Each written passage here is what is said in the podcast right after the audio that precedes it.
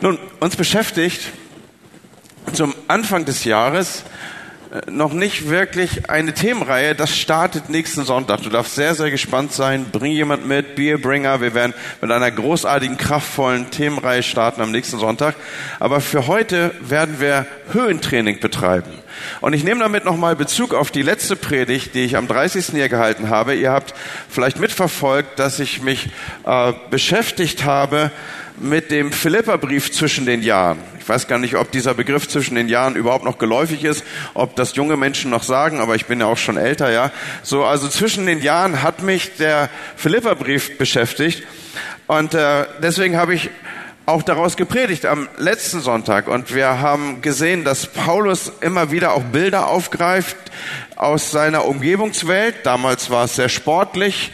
Ähm, es gab diese olympischen Disziplinen und dann gab es diese Arenen, in denen die Kämpfe und die Wettkämpfe stattfanden. Und Paulus hat uns einen Lauf beschrieben, in dem wir laufen. Und er hat uns eben vor Augen gemalt, dass es ein Ziel gibt, auf das wir orientiert und gerichtet sind. Und ich habe geschlossen mit dieser Textlesung aus dem Philipperbrief, dass ich uns nochmal sichtbar gemacht habe, diese simple Wahrheit. Unser Leben ist nicht von dieser Welt. Wir haben hier keine bleibende Stadt. Wir sind Himmelsbürger. Wir laufen einen Lauf und wir wir, wir, wir cheerleadern uns gegenseitig und es gibt diese Wolke von Zeugen, die uns anfeuert und, und äh, deren Glauben wir nacheifern, so diese Bilder. Und äh, für heute habe ich ja schon gesagt, ist die Training, diese, diese Predigt überschrieben mit Höhentraining. Für manchen Lauf, den wir laufen, braucht es Höhentraining. Das wissen wir von dem äthiopischen Hochland. Dort haben wir die besten Läufer oder auch dem kenianischen Hochland dieser Welt. Die laufen auf einem höheren Niveau. Und entsprechend ist ihr Lauf lang und gut und sie räumen so ziemlich alles an Marathonpreisen ab, was es in dieser Welt gibt.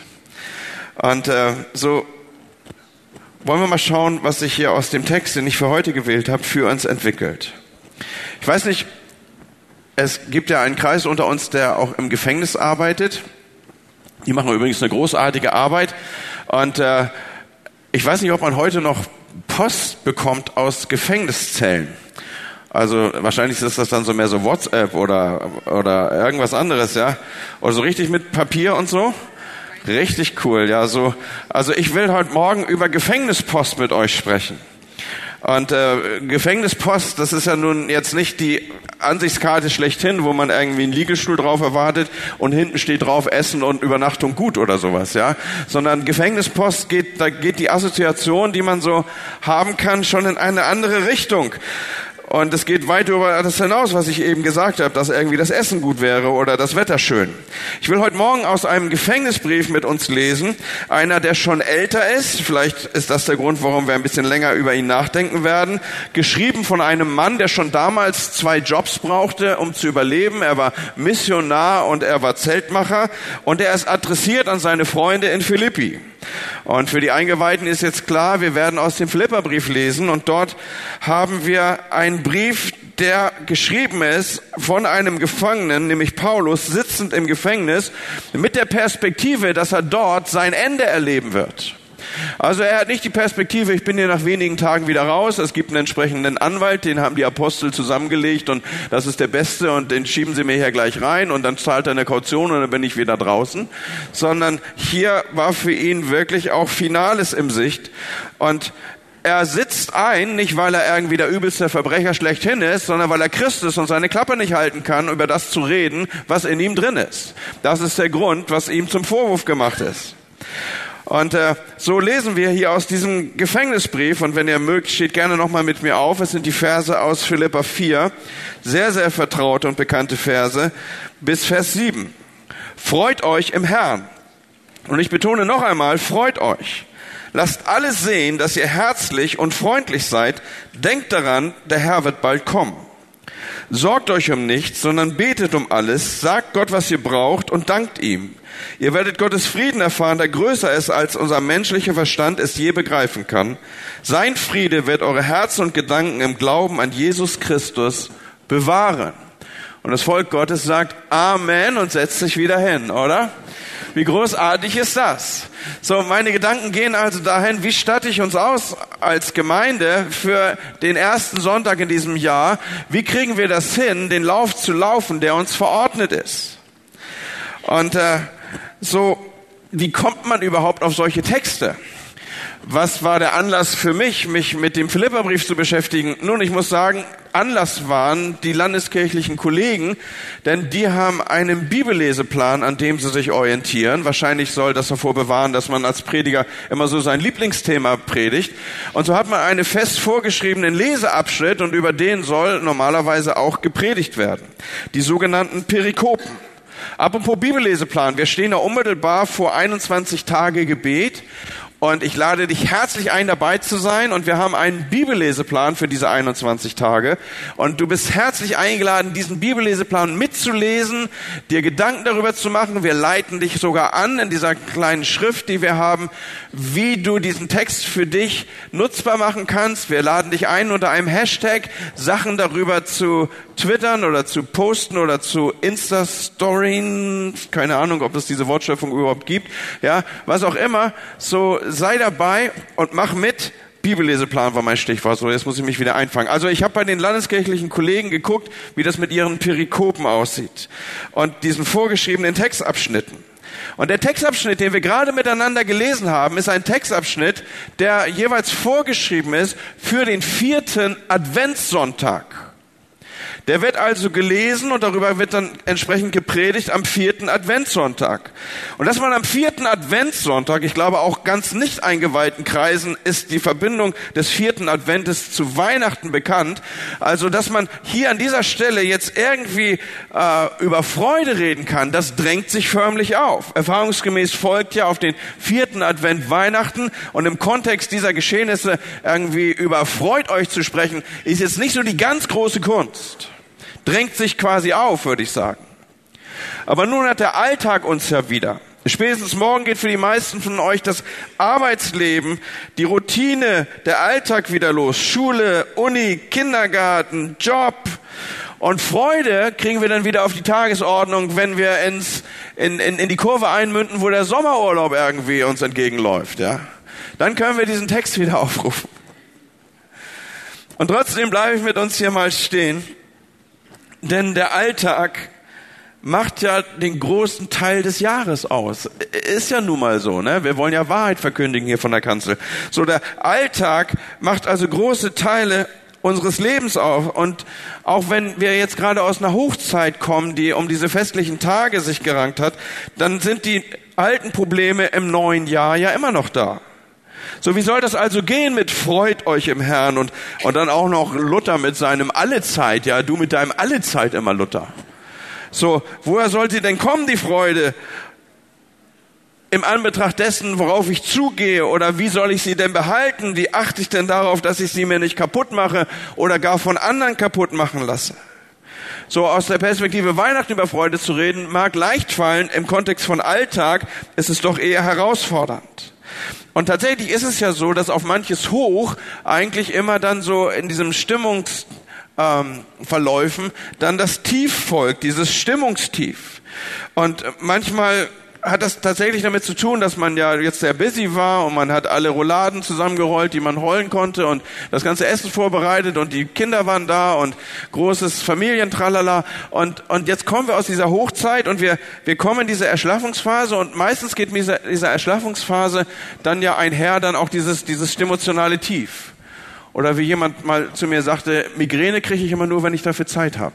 Ja, so also wenn man wenn man in diese Entspannungsphasen kommt.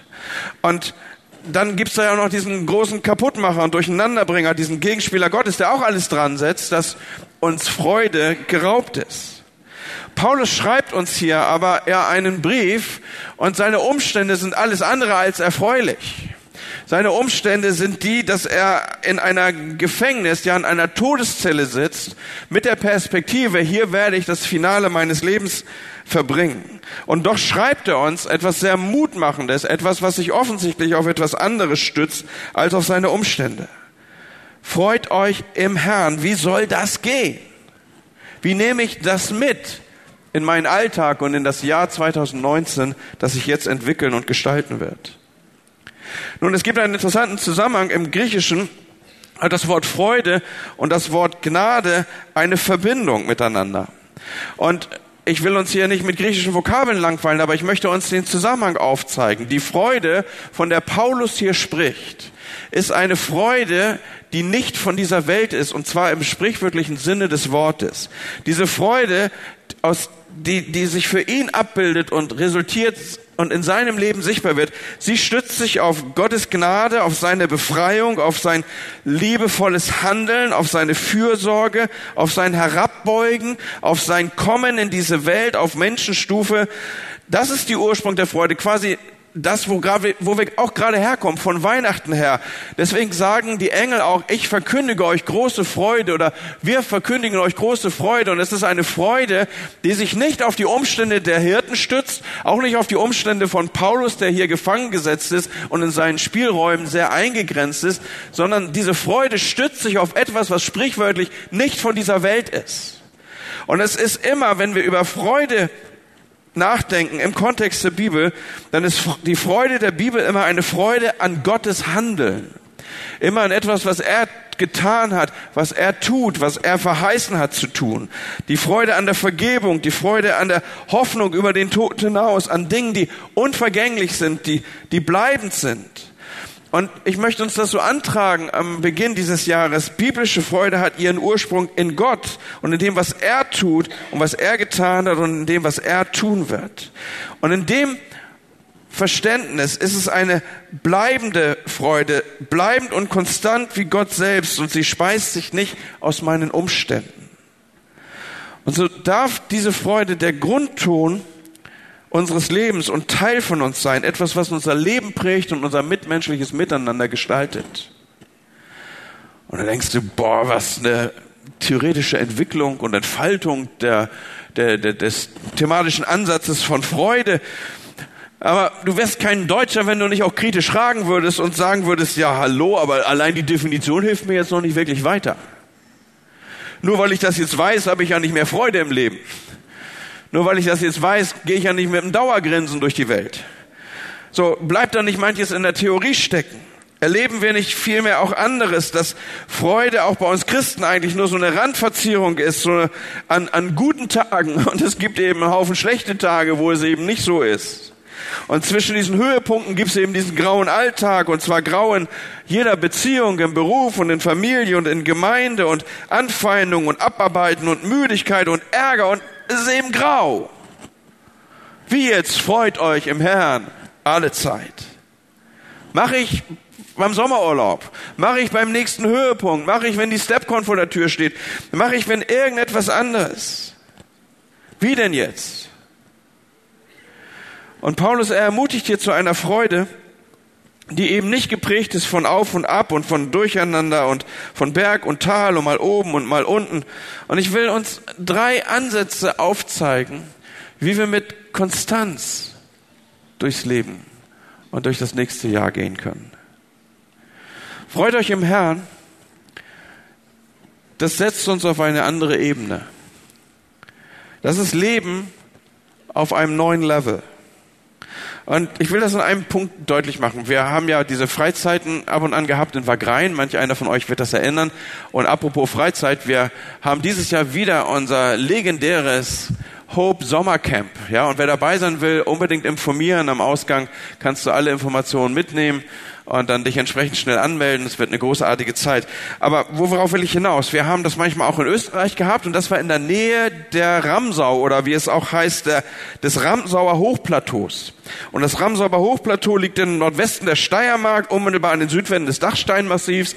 Und es ist großartig. Es ist großartig da oben. Ich weiß gar nicht, habe ich mal erzählt, dass ich eine Bergführerausbildung habe? Also, dass ich so jemand bin, der auch schon öfter mal in den Bergen rumgekrabbelt ist und Leute mitgenommen hat und Seilschaften gemacht hat und Gletscherquerungen und all so ein Schnickschnack. Ja, ich war auch mal jung, Leute. So, und äh, da, das war cool, also es ist eine Faszination und meine Eltern haben irgendwie, am Anfang habe ich mal gedacht, ich bin glaube ich in dänischen Sandstrand gezeugt, hätte ich beinahe gesagt. Also, weil ich, wir waren, wir waren immer, als Kind waren wir immer in, in, äh, am Strand in Dänemark. Und dann haben meine Eltern auf das Programm gewechselt und dann waren wir immer in den Bergen. Und dann habe ich so einen kleinen Stock gekriegt und dann habe ich so eine Trinkflasche wie so ein Bernardinerhund umgehängt bekommen, ja, damit ich, damit ich ihm ausreichend Trinkflüssigkeit mit mir geführt habe. Und dann habe ich diese ganzen kleinen Abzeichen auf meinem Wanderstock gesammelt und so. Weiß irgendjemand, wovon ich hier rede?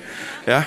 Okay, ne? So, wo war ich stehen geblieben? Ach so, ja, Höhentraining. Und dann, dann, äh, dann, dann, dann kletterst du rauf und es ist mühsam, darauf zu kommen. Aber wenn du dieses Plateau erreicht hast, das ist, hey, das Leben ist einfach nur schön, ja. So, du bist da oben, es hat Schweiß gekostet, dann bist du oben und hast du einen herrlichen Blick ins Tal und es geht ohne Anstrengung weiter und ab und an kommt ein besonderer Aussichtspunkt und du sagst, guck mal, wie großartig ist das denn? Also es gibt da nichts Schlimmeres als alleine wandern gehen. Du hast ja nie jemanden, den du anstoßen kannst und sagen kannst, guck mal, ja. So, so, und dann, dann zeigst du das und dann erlebst du das als einen besonderen Höhepunkt und die Landschaft und du bist dann irgendwie in so einer frohmachenden Umgebung. Und ich will uns an dieser Stelle etwas sichtbar machen. Da ging, ging meine Gedanken, als ich mich mit diesem Text beschäftigt habe. So Paulus noch einmal, er beschreibt hier nicht das Leben als ein beständiges Auf und Ab von Berg und Tal und Himmel hoch jauchzend zu Tode betrübt, sondern er beschreibt und er legt uns das nahe, dass wir als Christen auf einem Hochplateau, auf einem anderen Level, auf einem anderen von einer anderen Ebene unterwegs sind. Und, und ich habe für mich, ich weiß nicht, ob ihr dieses alte Wort noch ähm, realisieren mögt, äh, es ist, es ist Wandeln auf höheren Höhen. Also, es ist irgendwie cool, ne? Also, Sprache ist ja auch cool, ne? Wandeln auf höheren Höhen. So ist es Wandeln auf einem anderen Niveau. Und die, die Freude, die wir hier gerade betrachten, ist ein Zustand, in dem ich beständig sein und leben darf. Und weil ich lebe aus, aus einer anderen Quelle und aus, aus einer, in einer Freude, die sich auf etwas stützt, was, was sich nicht auf meinen Umständen festmacht. Und das, was ich hier auf, das, das Freudenniveau, auf das ich mich stütze, das ist gestützt auf, ich gehöre zu Jesus. Ich bin sein Kind. Ich lebe mit Jesus. Ich habe eben noch mit ihm geredet. Ich kann meine Sorgen und meine Nöte und meine Freuden mit ihm teilen. So, Leute, ich weiß, dass die letzten Sonntag die Botschaft und auch diese sind so so Basics. Letzten Sonntag haben wir gesagt, wir haben eine Heimat. Wir sind nicht von dieser Welt. Wir laufen einen Lauf und wir wollen ihn miteinander beenden. Und heute sage ich uns, Leute, wir leben auf einem anderen Niveau, weil wir uns abstützen auf einem Fundament, das für uns geschaffen und erworben ist. Und das ist Jesus Christus. Wir leben als seine Kinder. Wir können, wie Paulus es uns hier vormacht, in Gefangenschaft sein, in, in, an Orten und Räumen, die uns nicht gefallen und die für uns eng sind und die uns wenig Spielraum und Entfaltung lassen. Aber wir können uns genauso freuen wie die Philippa, die in Freiheit stehen. Beiden kann Paulus schreibt quasi den Philippern, freut euch und er bringt es raus aus seiner Enge, weil er sich auf dem gleichen Plateau und Niveau und auf der gleichen Ebene bewegt, wie auch die Philipper, die vermeintlich sich in Freiheit bewegen. Und klar, es gibt hier und dort diesen besagten Aussichtspunkt, wo es besonders schön ist und wo man den Herrn vielleicht auch besonders tief erlebt. Aber ich möchte uns das sichtbar machen. Wir sind keine Highlight-Junkies hier in der Kirche. Wir retten uns nicht von Höhepunkt zu Höhepunkt, sondern mein Gebet für uns als Kirche ist, ist, dass wir, dass wir einen tiefen, verborgenen Wandel mit Christus auf höherer Ebene leben. Seid ihr noch da? Es ist ganz schön still geworden, ja? Dass wir einen tiefen, verborgenen Wandel mit Christus leben.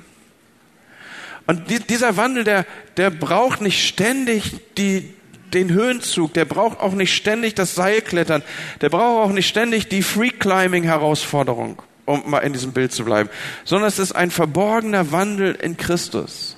Und er ist eine konstante Ebene eingezogen. Natürlich gibt es da diese Höhepunkte und Familienfeiern und Advent und Weihnachten, Ostern, besondere Glaubenserfahrungen. Aber wir stürzen nicht jeweils ab. Die Freude die wir haben, ist eine Wanderung auf einem höheren Plateau, ist eine anhaltende Dankbarkeit für das, was Gott geschenkt hat und was er mir bedeutet. Und um, um, um, um da ranzukommen, um in diesem Kontext zu leben, Leute, braucht es ein verborgenes Leben mit Gott. Weil, weil Höhepunkte sind normalerweise von außen gesteuert. Konferenzen, die gesetzt oder organisiert sind oder was auch immer, versteht ihr? Aber wenn du, wenn du in einer, in einer Gleichmäßigkeit unterwegs sein möchtest, wenn dein Leben nicht immer nur gekennzeichnet soll von Auf und Abs, auch im Geistlichen, dann brauchst du ein verborgenes Leben mit Christus.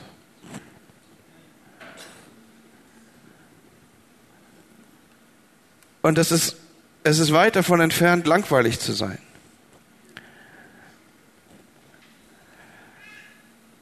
So bist du schon auf diesem Plateau unterwegs. Ich habe mich ein bisschen damit gedanklich beschäftigt. Und wir, die wir uns Sonntagmorgens in einer Kirche einfinden, wir haben ja oft schon einen langen Weg mit Jesus hinter uns. Und manchmal, manchmal vergessen wir Dinge. Und da bin ich über dieses Gebet von David gestolpert, der betet, Herr, erneuere in mir die Freude über meine Errettung. Erneuere in mir die Freude über meine Errettung. Und ich weiß nicht, wie, wie, mich hat das irgendwie ein paar Tage beschäftigt. Erneuere in mir die Freude über meine Rettung. Ist das noch irgendwas, was mich aus dem Sessel hebt? Ja, so, oder, oder denkst du, ja Mensch, keine Ahnung, wie alt du bist, 1964 damals, ja, war Hammer, großartig und ich konnte die ganze Welt umarmen und jetzt, äh, ich, mir, mir begegnen zu viele Menschen, für die Christsein langweilig geworden ist, Leute. Und ich glaube, es hat was damit zu tun, dass wir vergessen, wo wir hergekommen sind. Dass wir vergessen, was die Grundlage all dessen ist, worauf wir uns abstützen. Wir haben vergessen, was es bedeutet, Gnade zu erleben. Weil wir nie erkannt haben, was Verlorenheit ist. Und vielleicht, wir werden uns die nächsten Wochen mit gefährlichen Gebeten beschäftigen. So, vielleicht ist das ein gefährliches Gebet, das du heute Morgen formulierst, dass du sagst, erneuere in mir die Freude meiner Errettung. Es könnte bedeuten, dass Gott dir Verlorenheit zeigt. Es könnte bedeuten, dass Gott dir zeigt, was es bedeutet, Gnade und aus seiner Gnade zu leben. Es könnte bedeuten, wie wenig du verdient hast, mit ihm durchs Leben zu gehen. Es könnte bedeuten, dass es, dass, dass das ein Privileg ist, dass der Heilige Geist heute mitten unter uns ist und dass er uns leitet und führt in alle Wahrheit und dass du mit ihm Dinge besprechen kannst. Das konnten über Jahrhunderte, über Jahrtausende die Menschen so nicht. Und das ist keine Selbstverständlichkeit.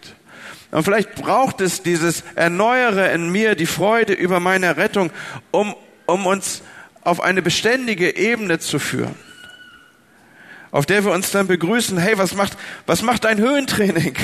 Was sind die Dinge, für die du dankbar bist? Was ist, was ist die Aufzählung dessen, was, was dein Training ausmacht? Ist dir noch bewusst, was es heißt, ein Kind Gottes zu sein?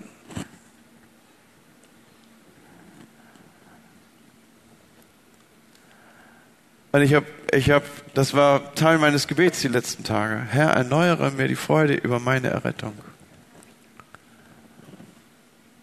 Gott, lass mich nicht abstumpfen. Ich bleib da noch mal einen Moment stehen, weißt du, weißt du, wenn du weißt, was Verlorenheit ist und Gnade weißt du, du wirst mit allen anders umgehen. Du wirst mit deinen Kollegen anders umgehen, du wirst mit deiner Familie anders umgehen. Wenn du realisierst, dass deine Kinder verloren sind, dann wirst du mit ihnen anders umgehen.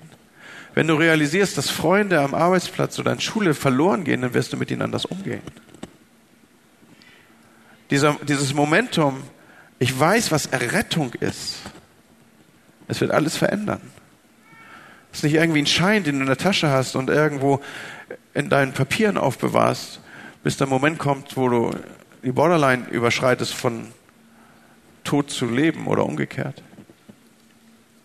Es wird alles verändern.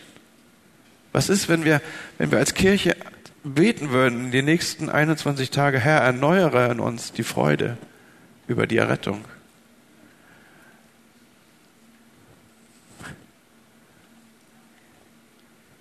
Das war der Grund, der Paulus ins Gefängnis gebracht hat. Wir können nicht schweigen von dem, was Gott getan hat. Es verändert alles. Und nun auf diesem Hochplateau als Wanderer da sind wir ja nicht mit einem Dauergrinsen unterwegs. Wir rufen auch nicht dauernd Halleluja vor uns her und, und mit so einer Dauereuphorie, die irgendwie, sondern wir sind über eine andere Form ansteckend. Und noch einmal, ich, ich wünsche mir, als, dass wir als Kirche diesen inneren Wandel, das ist das Wort, das mir am besten gefällt, diesen inneren Wandel mit Christus führen. Und das bedeutet, dass jeder von uns ein verborgenes Leben mit Christus hat Und ich bitte dich, dich darin zu prüfen. Hast du ein verborgenes Leben in Christus? Speist du und lebst du auf einem Plateau, das nicht die Umstände eines Gottesdienstes braucht? Lebst du von dem Wort Gottes, das du liest? Hast du Gemeinschaft mit dem, der dein Herr ist? Führst du einen verborgenen Wandel mit Christus? Boah, ist das deep, ne? Das Jahr hat kaum angefangen und wir sind schon im Tiefpunkt hier. Aber mir ist das so wichtig, uns das ganz am Anfang, bevor das Jahr richtig durchstartet, mitzugeben. Es ist ein Glück, dabei zu sein. Es ist ein Glück, Christus zu gehören. Erneuere mir die Freude über meine Errettung, Herr. Und dann schreibt Paulus ja weiter, dass er sagt, lasst eure Freundlichkeit und Herzlichkeit alle sehen. So, für Paulus ist Freude nicht einfach nur so ein stumpfes Ding und, und jetzt, jetzt, jetzt habe ich, sondern Paulus hat Ableitung aus dieser Freude. Und seine erste Ableitung ist die, lasst, lasst es sehen. Lass das Leute sehen, ja, das, da, da tun wir uns als Männer ja schwer, ne? So, hast du dich denn gefreut über dein Weihnachtsgeschenk? Ja, aber ich kann es nicht so zeigen, ne? So, also so dieses, dieses, dieses rauslassen, also hier. Paulus sagt, macht es sichtbar, lasst eure Herzlichkeit und Freundlichkeit alle sehen. Es ist, es ist für ihn hier eine Ableitung aus der Freude und aus dem, was wir geschenkt bekommen haben.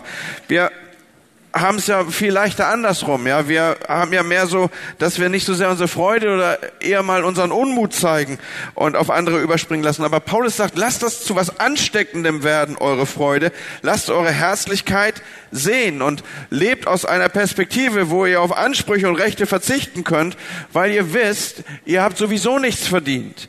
Und lasst nachgeben oder seid fähig nachzugeben und ver verbeißt euch nicht auf Rechthaberei, seid fröhlich im Umgang mit Menschen, mit der Gemeinde und im Beruf und mit anderen, auch wenn Dinge nicht so super laufen. Ich habe einen großartigen Satz von Martin Luther gefunden in diesem Zusammenhang. Er hat diesen Satz geprägt, mein Mut ist zu fröhlich, als dass ich jemanden könnte herzlich Feind sein. Ich meine, das ist so ein richtiger Luthersatz, oder? Mein Mut ist zu fröhlich, als dass ich jemanden könnte herzlich Feind sein. Wie großartig wäre das denn, wenn unser Mut zu fröhlich ist, dass das durch, durch keinen anderen verdorben werden könnte oder dass wir könnten jemand herzlich Feind sein. Offensichtlich hatte Luther auch seine Wohnung und seine geistliche Heimat auf diesem Plateau gefunden, von dem ich hier spreche. So, Freude macht fähig zum Guten und dieses Gute darf an Herzlichkeit und Freundlichkeit sichtbar sein für andere. Und das führt mich zu einem weiteren Gedanken. Nämlich, dass für Paulus Freude ein Resonanzboden hat. Er führt ja seine Gedanken hier weiter aus, indem er sagt, sorgt euch um nichts. Ihr werdet Gottes Frieden erfahren, der größer ist, als aller menschliche Verstand es je begreifen könnte. Was Paulus also hier macht, ist, er sagt, Leute, da gibt es diese Freude. Diese Freude ist nicht gestützt und abgestützt auf eure Umstände. Die ist sogar losgelöst von euren Umständen. Euch kann es richtig dreckig gehen, ihr könnt im Gefängnis sitzen, die Spielräume eures Lebens sind eingeschränkt, ihr kommt vielleicht nicht voran, die Perspektive ist nicht die beste, es deutet sich an, dass es hier final ist. Aber die Freude, die ihr habt, stützt sich auf etwas, was nicht aus dieser Welt ist. Mach dir bewusst, du bist ein Kind Gottes. Mach dir bewusst, du kannst mit Gott reden. Mach dir bewusst, du bist nie alleine. Mach dir bewusst, er geht mit dir jeden einzelnen Tag des neuen Jahres. Mach dir bewusst, dass du diese deine Freude nach außen hin sichtbar machen darfst und kannst und sollst. Das ist seine nächste Ableitung. Und er sagt, geh entspannt durchs Leben. Geh leicht durchs Leben. Du sagst, steht doch hier gar nicht. Doch, steht da. Weil wenn du dich nicht sorgst, dann hast du einen ganz großen Anteil an Entspannung im Leben. Pass auf, 95 Prozent, mehr sogar noch, der Sorgen, die du dir machst, werden nie eintreten.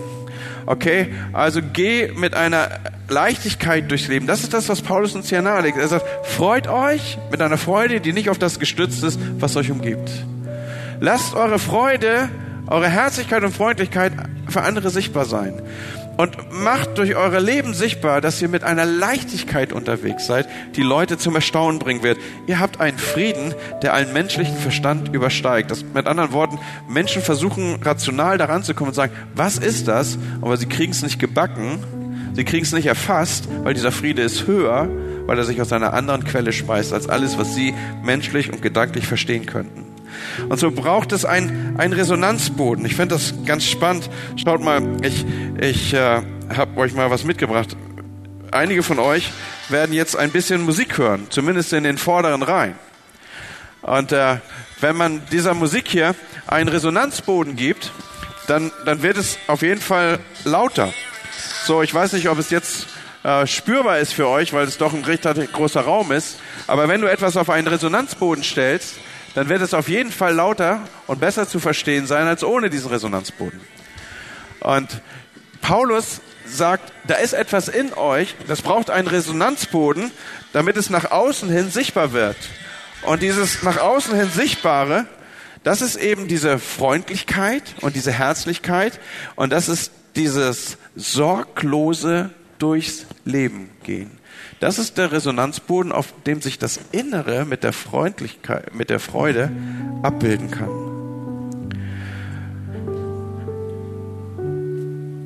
Frei schwebend in der Luft würde Freude wahrscheinlich nicht so wahrgenommen werden.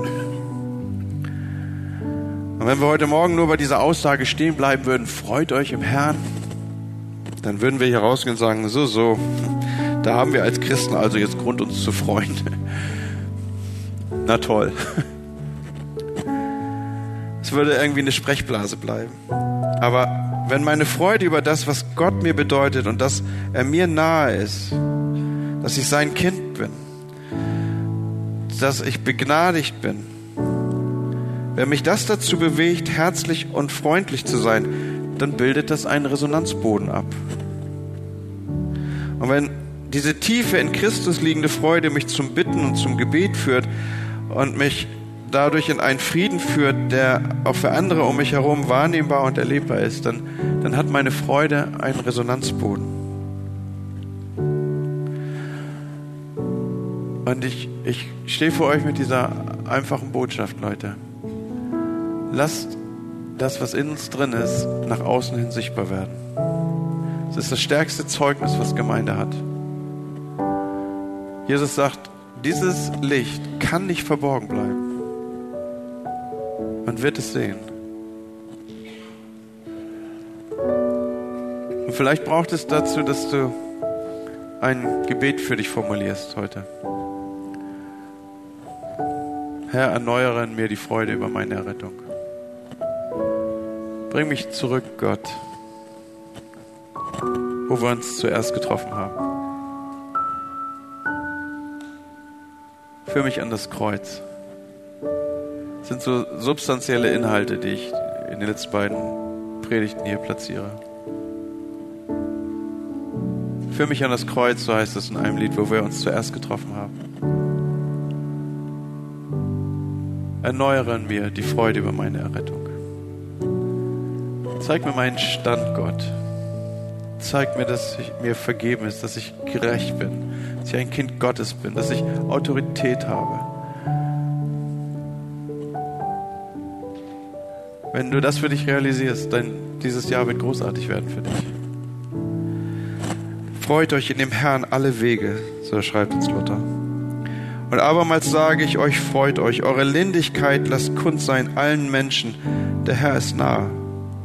Sorgt nichts sondern in allen Dingen lasst eure Bitten im Gebet und Flehen mit Danksagung vor Gott kund werden. Und der Friede Gottes, welcher höher ist denn alle Vernunft, bewahre eure Herzen und Sinne in Christus Jesus. Wisst ihr, als, als Pastor betet man für seine Kirche. Und ich habe so für, für mich dieses Gebet formuliert. Herr, erneuere uns als Kirche die Freude über unsere Errettung. Und der Friede Gottes, welcher höher ist in alle Vernunft, bewahre du unsere Herzen und Sinne in Christus Jesus. Ich wünsche mir so sehr, dass jeder von euch und jeder von uns ein verborgenes Leben in Christus hat. Darum geht es eigentlich, Leute. In dem Sinne ist Freude wie C.S. Lewis es mal gesagt hat, das ernste Geschäft des Himmels. Ich liebe ihn. Freude ist das ernste Geschäft des Himmels.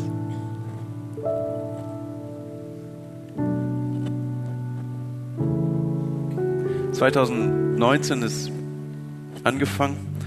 Heute wird Gelegenheit sein, nach dem Gottesdienst, wir haben die Beter und auch die Leiter der Gemeinde, Ältesten der Gemeinde gebeten, zur Verfügung zu stehen für jeden, der, der sich für dieses Jahr segnen lassen möchte. Einen besonderen Segen für dieses Jahr oder sagt, ich, ich weiß, Dinge werden sich verändern, Sachen werden anders sein oder du sagst einfach, ich möchte gesegnet in dieses Jahr gehen. Wir werden heute mehr Zeit als sonst haben und nehmen, wenn du möchtest, dich einfach zu segnen. Kein Auf und Ab mehr, sondern Leben auf dem Plateau, auf eine Freude, die gestützt ist auf etwas, was nicht von dieser Welt ist. Ich wünsche uns, dass wir als Kirche Höhentraining praktizieren, uns gegenseitig ermutigen mit den guten Geschichten und den guten Dingen, die wir sehen, dass Gott sie in unser Leben stellt. Ich wünsche euch in dem Sinne ein großartiges Jahr 2019. Und manchmal ist es ja so, ihr kennt das, dass ich euch frage um Handzeichen, weil ich euch einschließen möchte in ein Gebet. Das möchte ich auch heute tun. Aber will das mal mit einer anderen Geste machen. Ich selber, wenn mich etwas berührt, ein Lied oder ich irgendwie ein, ein Bekenntnis mitspreche, dann lege ich oft meine Hand auf mein Herz und ich sage, ja Herr, genau das möchte ich. So soll es sein. Und vielleicht stehst du jetzt mit mir auf und wenn ich dich einschließen darf in das Gebet, das ich gleich sprechen werde, dann, dann hältst du deine Hand so auf dein Herz und sagst, ja Herr, auch für mich. Darf ich euch einladen, aufzustehen? Ich werde es für mich beten und damit auch für uns. Und Herr, hier stehe ich vor dir am Anfang dieses Jahres, Herr. Du hast Großes vor in diesem Jahr. Du wirst uns segnen. Jeden Einzelnen hier, Herr. Und Herr, ich, ich möchte dich bitten, dass ich nie vergesse, wo ich herkomme. Ich möchte dich bitten, dass ich nie vergesse, was die Grundlage meiner Erlösung ist. Dass du gekommen bist in die Dunkelheit dieser Welt, für meine Dunkelheit. Dass ich nie vergesse, dass mir vergeben ist. Dass ich nie vergesse, dass ich ein Kind Gottes bin. Dass ich nie vergesse das Privileg, dass ich mit dir leben darf. Und Herr, ich bete, dass mein Leben verborgen ist Amen. Und vielleicht sagst du, ich habe kein Leben mit Gott. Diese Tiefe von Beziehung, die hier abgebildet ist, auch mit den Worten, die gesprochen werden, die lebe ich nicht in meinem Leben. Dann lade ich dich ein an diesem Morgen, dass du die Menschen, die hier gleich beten werden, aufsuchst. Aufsuchen heißt, du gehst einfach zu ihnen und sagst, bitte bete für mich. Ich möchte mein Leben beginnen mit Jesus. Normalerweise rufen wir an dieser Stelle um dein Handzeichen. Mache ich heute bewusst einmal anders. Ich fordere dich raus, dass du zu den Menschen gehst, die hier gleich für dich bereitstehen werden. Es ist ein Schritt, es ist vielleicht dein nächster Schritt. Dein erster großer Schritt in diesem Jahr. Dass du festmachst, ich möchte mit meinem Schöpfer in einer Beziehung leben. Ein verborgenes Leben mit ihm haben lade dich dazu ein. Gott segne dich. Amen.